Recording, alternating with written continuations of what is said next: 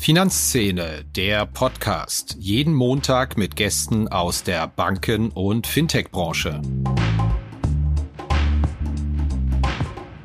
Wir kommen einfach historisch bedingt aus dem Fokus auf den Unternehmenskundenbereich. Der, der ist zentral und Fokus wird eben viel, viel, viel stärker das Privatkundengeschäft. Und äh, insofern wird aus der, ich sag mal, klassisch historisch gewachsenen Zweierbeziehung Schufa und Unternehmenskunde ja, man könnte sagen, eine Ménage à trois, nämlich Schufa in der Mitte als Vermittler zwischen Verbraucher und Unternehmen.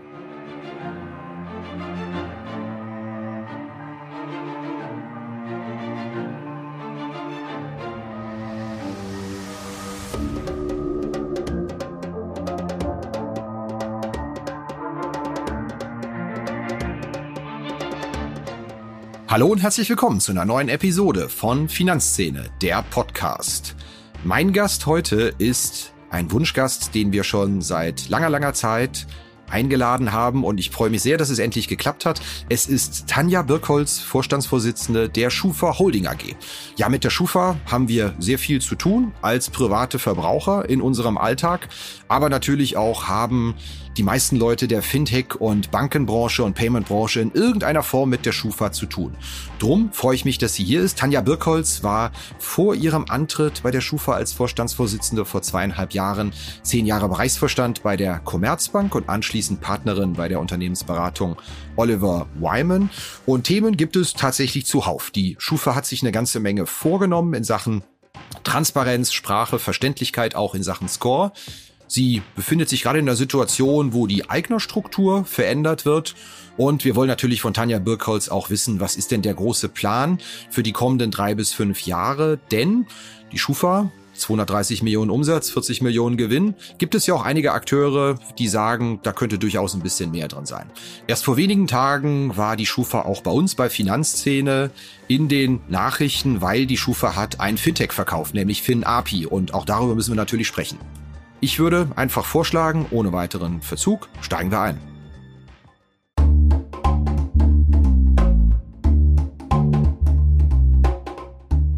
Inkasso ist ein großes Thema für Banken wie Fintechs. Und ein Digital-Inkasso für zukunftsorientierte Unternehmen in Europa, entwickelt für die höchste Recovery und beste Customer Experience, das bietet die Lösung von Per Finance. Über 550 europäische Enterprises vertrauen bereits auf die Lösungen von Per Finance. Der Per Finance Ansatz basiert auf KI und Verhaltensforschung. Ein selbstlernender Algorithmus typologisiert Menschen anhand von Daten, um die passende Kommunikations- und Bezahlstrategie auszuführen.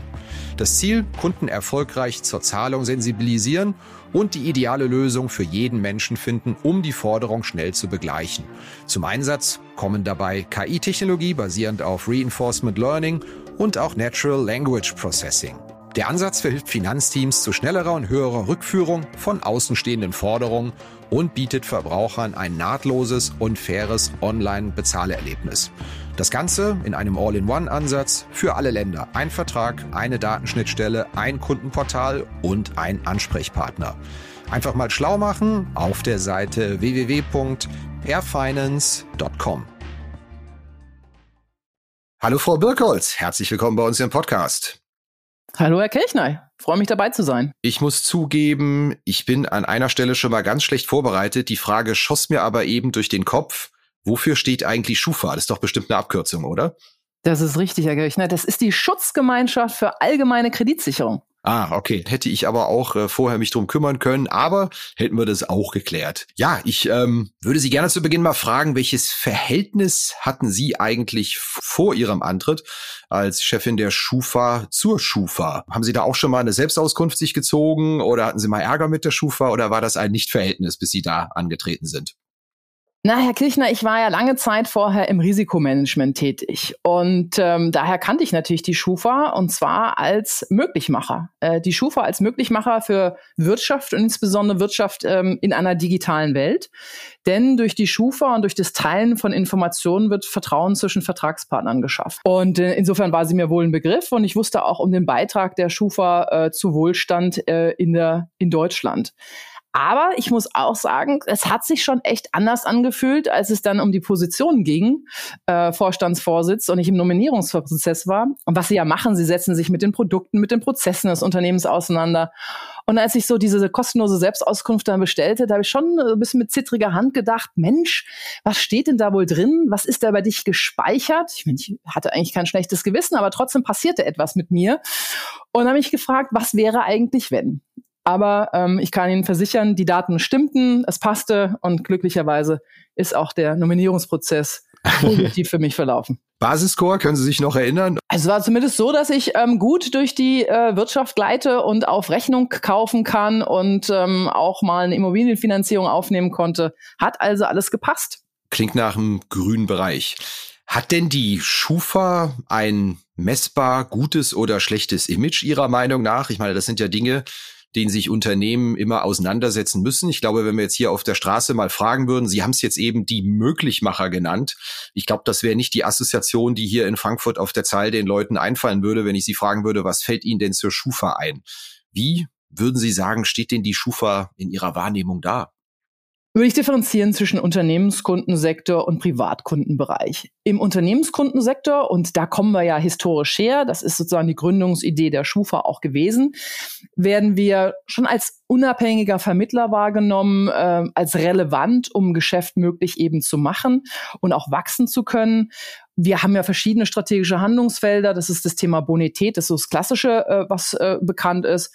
Aber wir sind zum Beispiel auch in der Betrugsprävention unterwegs und im Thema Compliance, äh, Know Your Customer. Und ähm, da werden wir als starker Partner wahrgenommen, stark in Risiko- und Datenmanagement und da erleben wir durchaus auch neue Branchen oder große etablierte Branchen beidermaßen, die auf uns proaktiv zukommen und sagen, Mensch, wir haben zum Beispiel ein Thema der Transparenz in Lieferketten, äh, Transparenz über Lieferanten, das bewegt uns. Und da sehen wir die Schufa durchaus auch als Lösungsanbieter und sich gemeinsam mit uns dann zusammensetzen. Das ist anders im Privatkundenbereich. Das muss man sagen. Positiv, 97 Prozent der Menschen in Deutschland, der Volljährigen, kennen die Schufa und können damit etwas anfangen. Wenn man draufschaut, ist der große Teil, fast etwa 70 Prozent, haben eine recht neutrale Einstellung zur Schufa. Gibt leider eben aber auch etwas über 20 Prozent, die eine negative Wahrnehmung auf die Schufa haben. Und was sind so Dinge, die uns gespiegelt werden? Das, was uns gespiegelt wird, ist, dass die Schufa so eine erzieherische, eine elterliche Funktion, eine Rolle übernimmt. Ne? Klassische Elternfunktion, wissen wir, ist wichtig, ja? bietet Struktur, bietet Ordnung, bietet Schutz. Da sind also ganz, ganz viel positive Elemente. Aber wir wissen auch, Eltern können in bestimmten Lebenssituationen einfach nerven. Ne? Und wir wissen auch, und darum geht's uns jetzt bei der Veränderung der Schufa, der Erziehungsstil, und ich bin jetzt keine Pädagogin, insofern muss ich aufpassen, was ich sage, aber der Erziehungsstil hat sich eben verändert über die letzten Dekaden. Und uns als Schufa ist es wichtig, dass wir auch im Privatkundengeschäft in der Zukunft Partner sind, dass der Dialog leben auf Augenhöhe und den Menschen einfach helfende Hand in allen Themen von persönlichem Finanzmanagement, aber auch so Themen wie Betrugsidentifikation, Identitätsschutz sind. Was genau haben Sie denn da vor? Ich meine, zu sagen, wir wollen da transparenter werden, das hat man ja in Ihrer Initiative mitbekommen in den vergangenen Wochen. Was haben Sie denn da genau geplant, um die 20 Prozent der Leute abzuholen, die eine nicht neutrale Haltung gegenüber der Schufa haben? Erstmal haben wir für uns einen Dreiklang formuliert, der sozusagen alle Dimensionen äh, des Unternehmens in Veränderung berühren wird. Da sprechen wir von dem Themen, drei Themen Transparenz, Erklärbarkeit und Fairness. Und äh, im ersten Schritt sehen wir Transparenz und Erklärbarkeit als wesentlich, um nochmals Vertrauen zu schaffen und auch zu erklären, was wir eigentlich machen. Und wenn Sie mich jetzt ganz konkret nach den Schritten fragen, dann war einer der ersten Schritte, einfach mal die Website zu überarbeiten. Also jeder, der Kommunikation der Schufa mal erlebt hat, sei es in der Verbraucherkommunikation bei einer Beschwerde oder eben auf der Website, der erlebt uns eben schon sehr stark noch in einer juristischen Sprache, in einer absichernden Sprache. Und hier wollen wir einfach auch so kommunizieren, dass es jeder versteht, denn wir sprechen ja auch durchaus über etwas trockenere Themen im Thema Risikomanagement und äh, entsprechend eben auf Augenhöhe kommunizieren. Wir wollen der Schufa aber auch ein Gesicht geben und ich weiß nicht, ob Sie Ihnen schon die Zeit hatten, sich einfach mal die neue Website anzuschauen. Wir haben da einen Videobot etabliert. Es sind einfach die 60 dringendsten Fragen haben wir mal rausgesucht aus äh, Fragen der Verbraucher an uns, aus der Verbraucherkommunikation, wo wir jetzt einfach persönlich antworten, wirklich virtuell mit einem Video. Äh, das sind Mitarbeiter der Schufa, der sich den Fragen gestellt haben. Und das ist so ein Bot, wo wir jetzt sukzessive dazulernen. Ähm, das sind eben Fragen zum Scoring, Fragen zu, warum gibt's die Schufa, wer ist die Schufa, die wir da beantworten. Also Sie werden lachen, ich habe mich zwar nicht drum gekümmert, wofür die Abkürzung Schufa steht, aber die Website habe ich mir tatsächlich angeschaut und natürlich auch zur Vorbereitung einfach mal eine Selbstauskunft kommen lassen. Ja. Kleines Kompliment, das habe ich relativ flott gefunden und das war auch innerhalb von drei Tagen da, hat funktioniert. Auch das, Herr Kirchner, haben wir geändert. Erstens herzlichen Dank, ähm, dass Sie das gemacht haben. Auch das haben Sie ja geändert. Wir haben die äh, kostenlose Selbstauskunft. Das war immer ein Vorwurf, etwas, der versteckt war in der Fußnote. Das war immer der Vorwurf, haben wir aufgenommen, äh, diese Kritik, und haben sie viel prominenter platziert. Insofern schön, dass es bei Ihnen geklappt hat und dass Sie es äh, unmittelbar gefunden haben. Aber zurück zu Ihrer Frage, was machen wir noch? Das Thema Score und Score-Kommunikation ist ein großes Thema, ebenso wie die Transparenz, wenn man über die Schufa diskutiert. Und wir haben gesagt, das Thema Scoring ist so relevant. Es berührt einfach Menschen in sehr zentralen Lebensbereichen. Wir müssen das einfach anders erklären. Und insofern arbeitet gerade äh, verschiedene Teams, äh, Mitarbeiter der Schufa in gemischten Teams an der Frage, wie können wir das Thema Scoring erklären? Basis dafür ist die eine Empfehlung vom Sachverständigenrat für Verbraucherfragen. Die haben sich schon vor einiger Zeit mal Gedanken gemacht, ähm, was ist eigentlich verbrauchergerechtes Scoring, was sind die Anforderungen? Und das war sozusagen der Auftrag an die Mannschaft, schaut mal, wie ihr die Anforderungen umsetzen könnt. Und es ist total spannend, was da auch rausgekommen ist, denn wir haben gelernt, dass der Verbraucher eben sagt, boah, wir waren mal gestartet mit 16 Fragen, die man beantworten soll, um mal so eine grobe Indikation zu bekommen, wie es zu Scoring kommt. Und da wurde uns gespiegelt, boah, 16 Fragen, das ist schon echt eine ziemlich zähe Kamelle. Ähm, keiner hat einfach so richtig Lust, freitagsabends vor dem Krimi irgendwie nochmal 16 Fragen der Schufa zu beantworten, um das Thema Schufa-Scoring zu verstehen und haben gespiegelt bekommen, jetzt startet doch einfach mal mit sechs bis acht. Aber wir haben auch gelernt, und auch das war nochmals ganz, ganz wichtig für uns, dass die Menschen sagen, mh, das sind also die Variablen, die er nutzt, aber was ist denn eigentlich ein Score, beziehungsweise was ist denn der Unterschied zwischen einer Kreditkarte und einem Girokonto. Das heißt, wir haben einfach gelernt, dass das Thema Finanzbildung eine Rolle spielt und dass wir noch viel stärker und viel früher abholen müssen über äh, die Dinge, die wir eben heute nutzen, die Dinge, die ja Finanzinstrumente in der heutigen eigentlich im täglichen Gebrauch sind. Und der nächste Schritt, ähm, da sind wir auch schon dran, aber das wird noch ein bisschen äh, sicherlich Ende diesen Jahres, Anfang nächsten Jahres sein, ist äh, eine App, die wir entwickeln wollen, letztlich im Zielzustand dann eines Tages für alle, der sie einfach unterstützen soll im persönlichen Finanzmanagement, aber eben auch in Themen von Daten- und Identitätsschutz.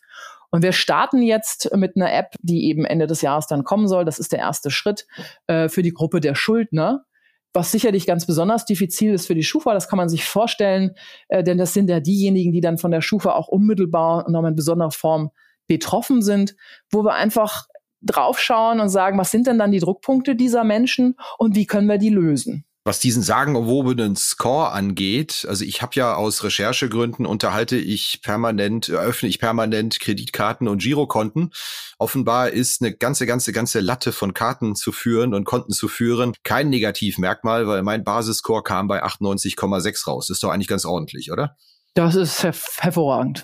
Herr Kirchner, super. Danke von der Chefin persönlich. Was Sie da vorhaben, klingt ja alles ganz gut, aber wir kommen ja nicht umhin, dass Sie eine Organisation sind, die sehr, sehr viel Macht über den Verbraucheralltag haben und äh, deren ja, Urteile ganz gewichtige Rolle auch hm, im ökonomischen Leben von Verbrauchern spielen. Also davon hängt ab, ob ich mir einen Handyvertrag leisten kann oder nicht oder ob ich einen bekomme oder nicht und im ganz Großen auch, wie meine Baufinanzierung läuft, wo es um richtig, richtig viel Geld, sechsstellige Beträge unter Umständen geht. Ist das kritisch zu sehen, dass man sagt, da haben wir eine Organisation, das ist ein quasi Monopolist eigentlich für diese Risikoeinschätzung und den Score und es hängt wahnsinnig viel dran für die Verbraucher. Ich könnte mir vorstellen, genau da kommt auch dieses Misstrauen her, was sehr viele, na sehr viele sind 20 Prozent, viele oder nicht, ihnen entgegenbringen. Ja, lassen Sie uns vielleicht nochmal drauf schauen, vielleicht auch, ähm, was ihr vorhin gesagt habt, das Thema Möglichmacher. Und warum ist das womöglich noch gar nicht so im Bewusstsein der Menschen drin? Ne? Weil Schufa findet im Hintergrund statt. Ähm, was vielen gar nicht bewusst ist, ist, wir haben etwa über 300.000 Anfragen zum Thema Bonität am Tag. Das heißt, hinter diesen über 300.000 Anfragen am Tag steht Geschäft, Geschäftsanbahnung zwischen Unternehmen und Verbrauchern. Und an einem Tag wie Black Friday geht es hoch auf über eine Million. Und das ist Geschäft, was die Schufa möglich macht. Und es gab ja, ich will jetzt keine Schleichwerbung machen, aber es gab mal einen Chip-Anbieter, der irgendwie diesen, diesen Slogan hatte, Intel Inside. Und das bewegt mich echt, wenn wir mal Schufa Inside draufschreiben würden und sie würden sozusagen immer, wenn Schufa Geschäft möglich macht, einen Ping auf ihr Handy bekommen, dann würde es viel transparenter werden. Sie bekommen vielleicht sogar einen Ping auf das Handy und können mal entscheiden, ob sie das Geschäft tatsächlich haben wollen oder nicht. Stichwort auch äh, Schutz vor Betrug. Ja. Oder wenn wir jetzt draufschauen, es ist nicht nur Geschäft möglich machen, sondern auch das richtige Geschäft möglich machen. Wir sind ja leider gerade in einer Phase, ähm, wo ja in äh, nächster Nähe, muss man sagen, Krieg geführt wird, äh, wo alle Unternehmen auch aufgefordert worden sind, ähm, das Thema Russland-Sanktionen umzusetzen, auch noch regelmäßig zu monitoren. Wir haben auch hier als Schufa unseren Beitrag geleistet und stellen bei den Anfragen im Thema ähm, der, der, der Geldwäscheprävention 10,5 mal so viele Abfragen fest wie im Vergleichszeitraum im Vorjahr. Ja. Auch das macht Schufa möglich ähm, und ist eben vielen, vielen nicht bewusst. Sie haben aber recht, ähm, wir, wir sind in sehr lebensrelevanten Bereichen unterwegs und äh, umso wichtiger ist es, dass wir als Schufa, als Unternehmen uns noch stärker erklären, warum wir etwas machen, was unser Beitrag ist, was wir machen und wie wir es vor allen Dingen anstellen. Denn nochmals, die Schufa ist für den Wohlstand wichtig. Die Schufa leistet einen Beitrag, dass die Preise auf einem akzeptablen, angemessenen Niveau sind. Ohne Schufa, ohne Informationen über Vertragspartner würden wir über höhere Zinsen, würden wir über höhere Preise sprechen. Insofern profitieren davon alle in der Gesellschaft.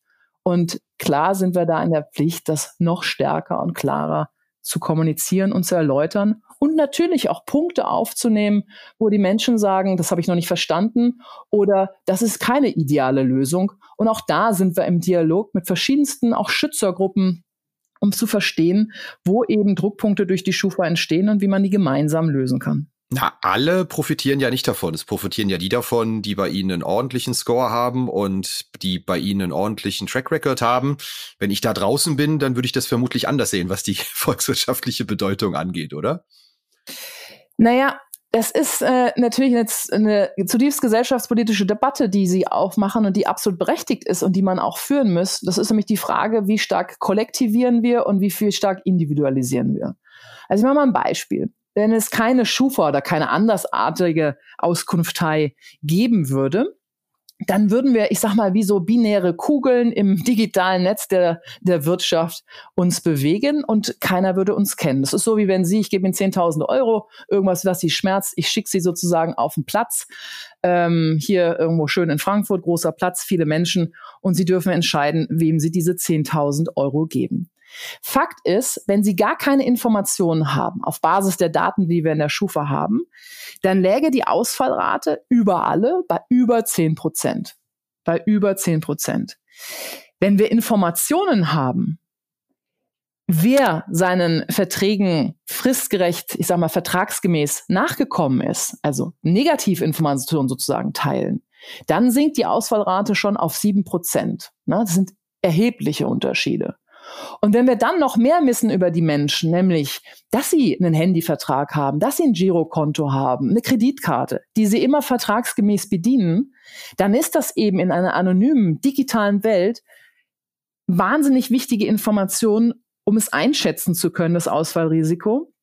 Und damit das Ausfallrisiko auch weiter zu reduzieren zu können für die Gesellschaft auf, und es kommt so ein bisschen auch auf den Zyklus an, sagen wir zwei bis drei Prozent.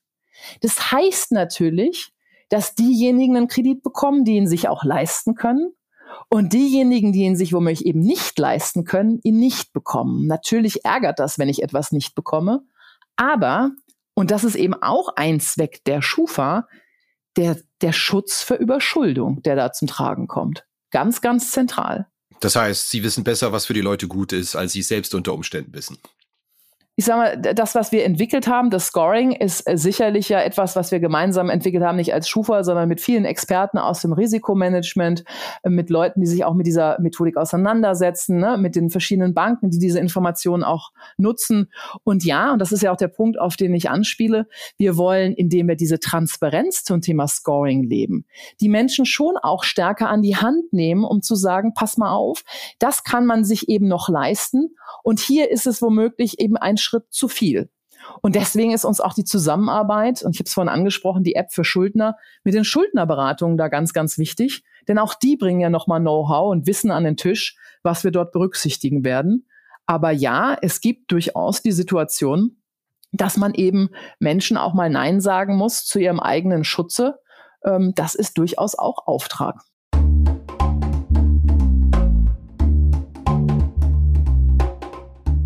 Ja, wenn es ein Thema gibt, das den Smalltalk dominiert, bei mir, wenn ich mit Vertretern der Banken- und Fintech-Szene spreche, dann ist es doch die Regulatorik. Was das alles kostet, das Personal, das man finden und binden muss, den Aufwand, den man damit hat.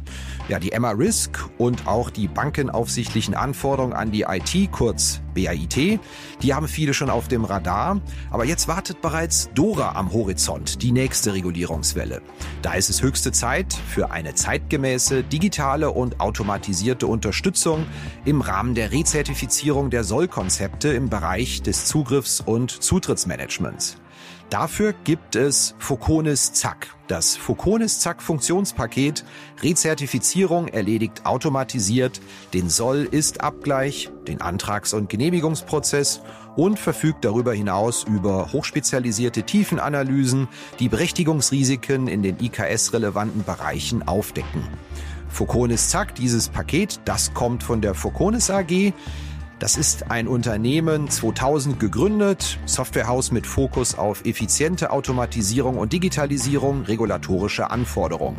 Wenn Sie sich mal informieren wollen, schauen Sie mal vorbei unter foconis mit c.de slash Rezertifizierung. Wir haben jetzt viel über Außendarstellung, Transparenz, Wahrnehmung, Internetseite geredet. Ich glaube, Gleich müssten wir auch mal über die größeren strategischen Pläne reden, wo Sie denn hinwollen mit der Schufa, was Sie da an Projekten vorhaben noch. Ein paar haben Sie ja schon angedeutet.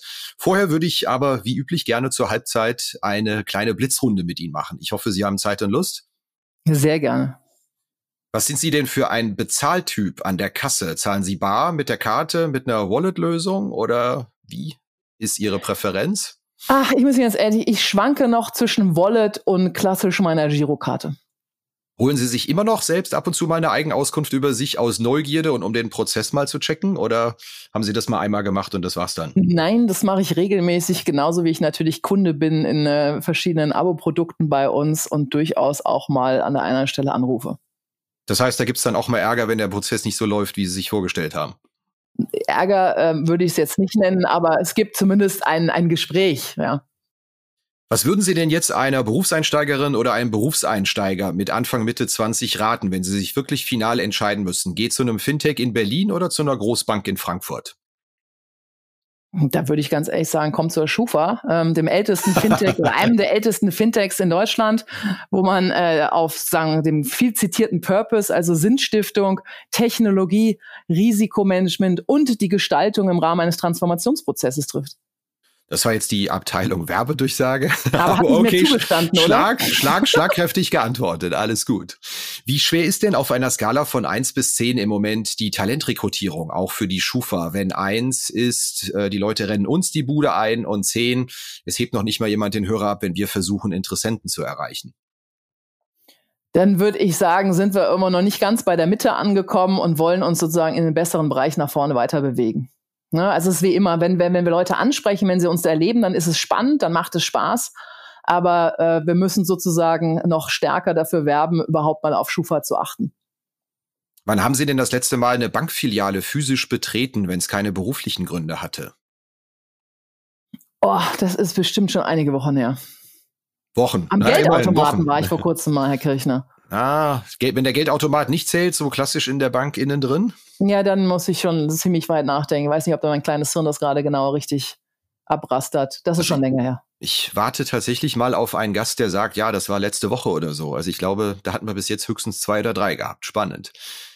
Welche Führungskraft hat Sie denn in Ihrer Karriere geprägt? Möchten Sie da mal ein Kompliment aussprechen an jemand in Ihrem Berufsweg?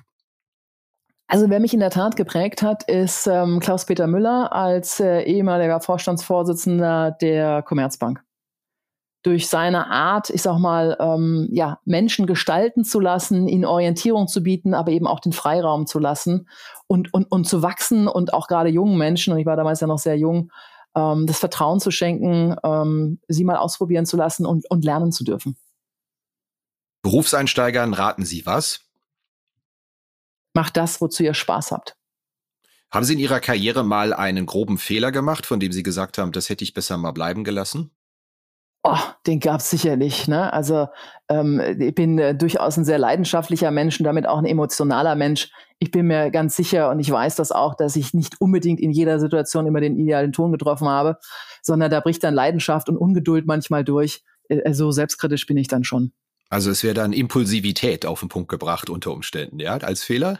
ja, impulsiv wäre mir jetzt schon wieder ein bisschen notch zu viel, ja, aber ich meine, Leidenschaft heißt ja auch im Grunde genommen äh, durchaus Menschen, so wie Sie gesagt haben, ne, Menschen herauszufordern, zu fragen. Ich liebe einfach auch das Sparring. Ich kann das, ich mag das auch, ne, wenn sie mich sozusagen kritisch challengen, ähm, die Mitarbeiter, und es ist auch gut und richtig so, dass sie das machen. Und genauso brauche ich es eben auch. Und wenn mir das fehlt, dann, dann, dann bringe ich das womöglich auch zum Ausdruck. Wann hat's denn das letzte Mal bei Ihnen Zoom gemacht, wenn Sie eine Anwendung, eine App oder ein Produkt gesehen, in den Händen gehalten oder ausprobiert haben im Finanzen- oder Bankenbereich, dass Sie gedacht haben, wow, das ist aber gut gelöst? Wenn Sie jetzt kein Schufa-Produkt nennen dürfen. Ach so, da muss ich noch mal länger nachdenken.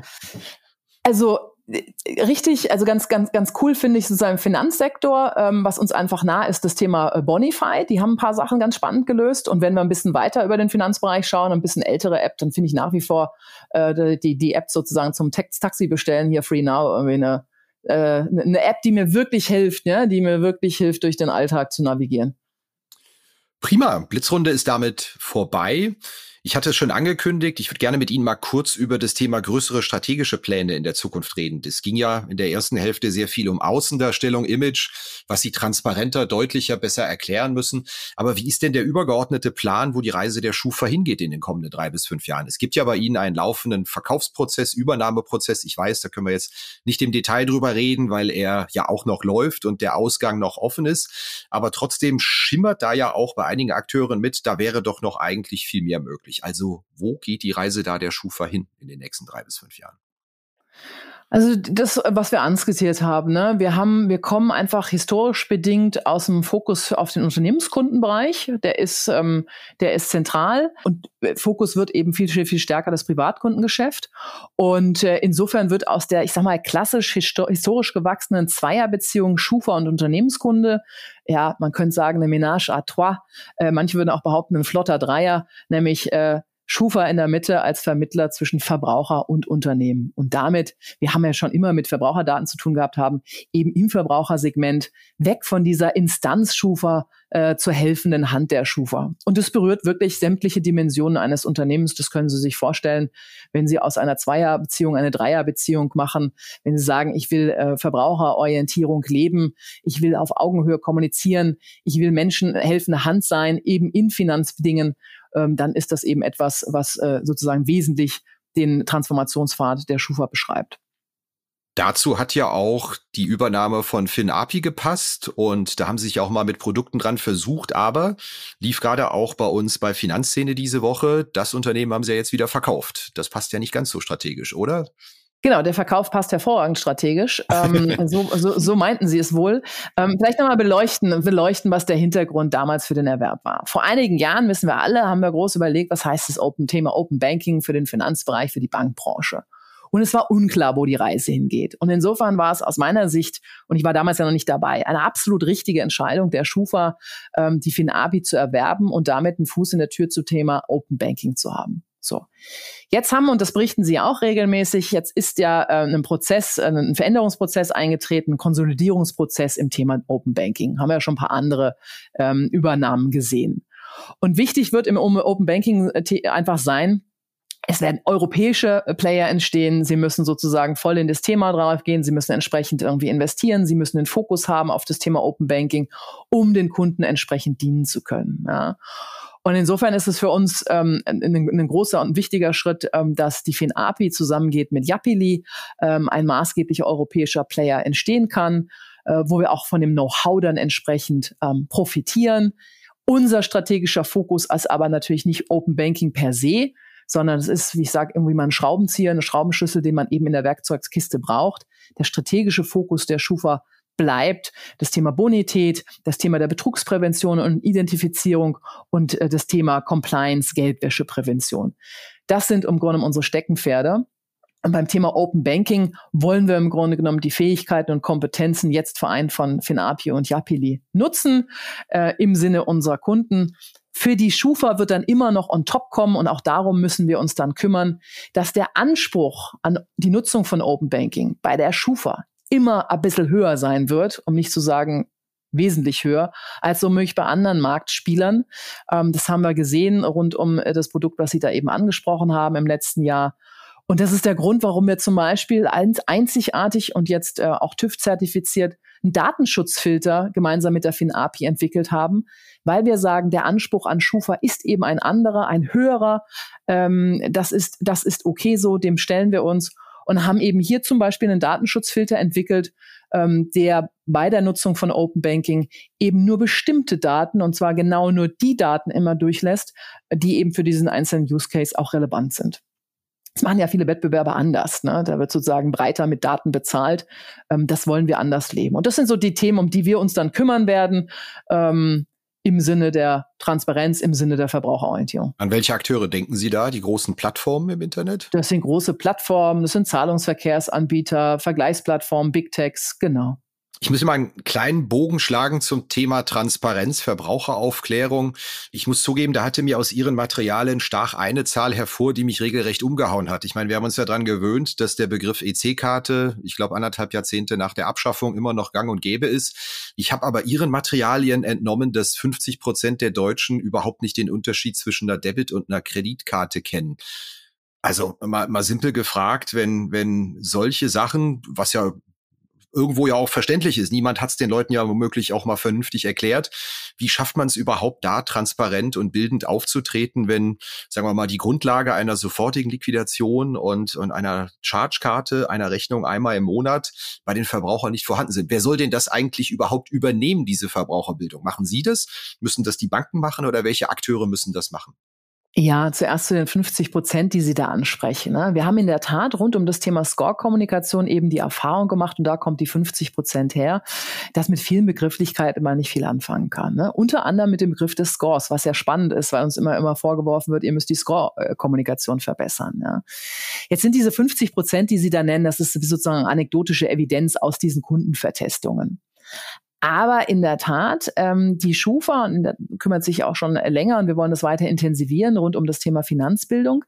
Wir haben so einen jährlichen Jugendmonitor zum Thema Finanzbildung. Und was, was machen wir da? Wir befragen die Jugendlichen selbst, äh, bitte um Selbsteinschätzung, wie sie ihr Wissen zu bestimmten Finanzprodukten einschätzen. Und total spannend, beim Abschluss eines Mobilvertrages als auch bei der Öffnung eines Girokontos, da fühlt man sich noch recht wohl. Da geben sich die Jugendlichen eine Note von 2,6 oder 2,7. Wenn es zum Thema der Ratenzahlung geht, dann schätzt man sich schon nur noch mit einer Note von 3,5 ein. Bei der Aufnahme eines Kredits sind es nur noch die Note von 4,1 und beim Immobilienkredit ist es nur noch die Note von 4,5. Und noch relevanter ist, das Interesse der Menschen oder vielmehr der Jugendlichen hier an der Vermittlung von Finanzwissen ist extrem groß. Neun von zehn Jugendlichen wünschen sich, dass das Thema Geld und Finanzen bereits in der Schule ausführlich behandelt wird. Und insofern wird das Thema Finanzbildung auf allen Ebenen stattfinden müssen. Wir wollen da unseren Beitrag leisten, so wie wir es heute schon tun. Nochmals gibt es auch ein paar Ideen, das nochmals weiterzuentwickeln und zu vernetzen. Wird Schufa natürlich nicht alleine leisten können. Deswegen, die Schule spielt da sicherlich auch in der Zukunft eine ganz, ganz maßgebliche Rolle. Sind schon fast am Ende unseres Podcasts. Meine typische Schlussfrage ist eigentlich in der Regel, welche industriellen Trends, die Ihren Beritt betreffen, Schufa, Daten etc., die Schnittstelle zwischen den Banken und den Verbrauchern ist eigentlich noch unterbelichtet. Worüber müsste mehr gesprochen werden oder welcher Sache trauen Sie eine hohe Dynamik zu? die noch nicht so gespiegelt wird in der Berichterstattung, in der Wahrnehmung der Menschen. Gibt es da den einen großen Trend, von dem Sie sagen, da haben Sie ein bisschen einen Narren dran gefressen, das wird ein super wichtiges Ding? Ne, ich glaube, ich würde fast zwei Themen nennen, die mir einfallen. Ähm, das ist sicherlich dieses Thema Transparenz. Wie können wir das eigentlich leben, ohne immer in die, in die, in die juristische Sprache abzudriften? Ne? Da geht es im Grunde so, äh, Verbraucherschützer sagen ja im Grunde Datencockpit und äh, der Verbraucher muss, muss besser verstehen, was er auch mit seinen Daten macht und anstellt, was mit seinen Daten passiert. Also wie bekommt man das in einer Art und Weise hin, diese gelebte Transparenz, ohne die viel zitierte Customer Journey irgendwie zu ruinieren, weil die Menschen natürlich keine Lust haben, irgendwie sich dreimal durchzuklicken. Die Erfahrung machen machen wir auch, also drei Klicks mehr zu machen. Das ist, glaube ich, ein großes Thema, was uns noch beschäftigen wird, wenn ich einfach auch anschaue, der Anspruch von Regulierung und die Wünsche und Anforderungen von Regulierung und äh, wie, wie die Menschen abstimmen mit den Füßen. Ja? Ähm, das sieht man ja auch an den Geschäftsmodellen, die sich da rausprägen. Und ein Thema, was ich jetzt auch in Bezug auf ja, ähm, Aktivitäten der Schufa durchaus als wesentliches Trend sehe, ist das Thema Cyberkriminalität. Ne? Also der Schutz der eigenen Daten beim Shoppen im, im digitalen Handel. Wie können wir auch da die Menschen ähm, ja, ich sag mal, ex ante schützen, aber auch noch stärker an die Hand nehmen und Unterstützung bieten, wenn dann was passiert ist. Ne? Wo an wen muss ich mich wenden? Wie gehe ich eigentlich vor? Das sind, denke ich, Themen, die uns noch äh, intensiv beschäftigen werden, als Industrie, aber eben auch als Schufa. Ist natürlich auch ein Thema, bei dem Banken gerne Geschäft machen. Riecht mir so ein klein wenig nach der Frage, wer macht's? Eher die Schufa oder eher die Banken? Das Wichtige ist doch, dass der Verbraucher sozusagen die bestmögliche Lösung bekommt. Und dann schauen wir einfach, wer es bietet. Und ich sehe uns da auch nicht in Konkurrenz. Ne? Also wenn wir gerade über das Thema Betrugsprävention sprechen, dann ist es nichts, was einer alleine kann. Also es ist völlig, und das merken wir immer wieder, bei Betrug müssen sie ja sozusagen vor die Welle kommen, was herausfordernd ist. Sie müssen in Echtzeit äh, arbeiten, sie brauchen entsprechende Technologien.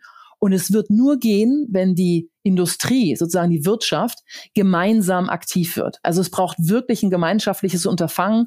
Das sehen wir bei Themen wie Geldwäscheprävention. Das sehen wir aber eben auch in der Betrugsprävention für Unternehmen wie auch für Privatkunden. Ja, das war's wieder mit dieser Episode von Finanzszene, der Podcast. Wir sagen danke fürs Zuhören, freuen uns über Ihr Feedback unter redaktion.finanz-szene.de. Kontaktmöglichkeiten auch über Threema in den Notes zu diesem Podcast. Vielen Dank. Redaktion und Host Christian Kirchner. Coverdesign Elida Atelier Hamburg. Produktion und Schnitt Podstars bei OMR Hamburg. Musik Liturgy of the Street von Shane Ivers www.silvermansound.com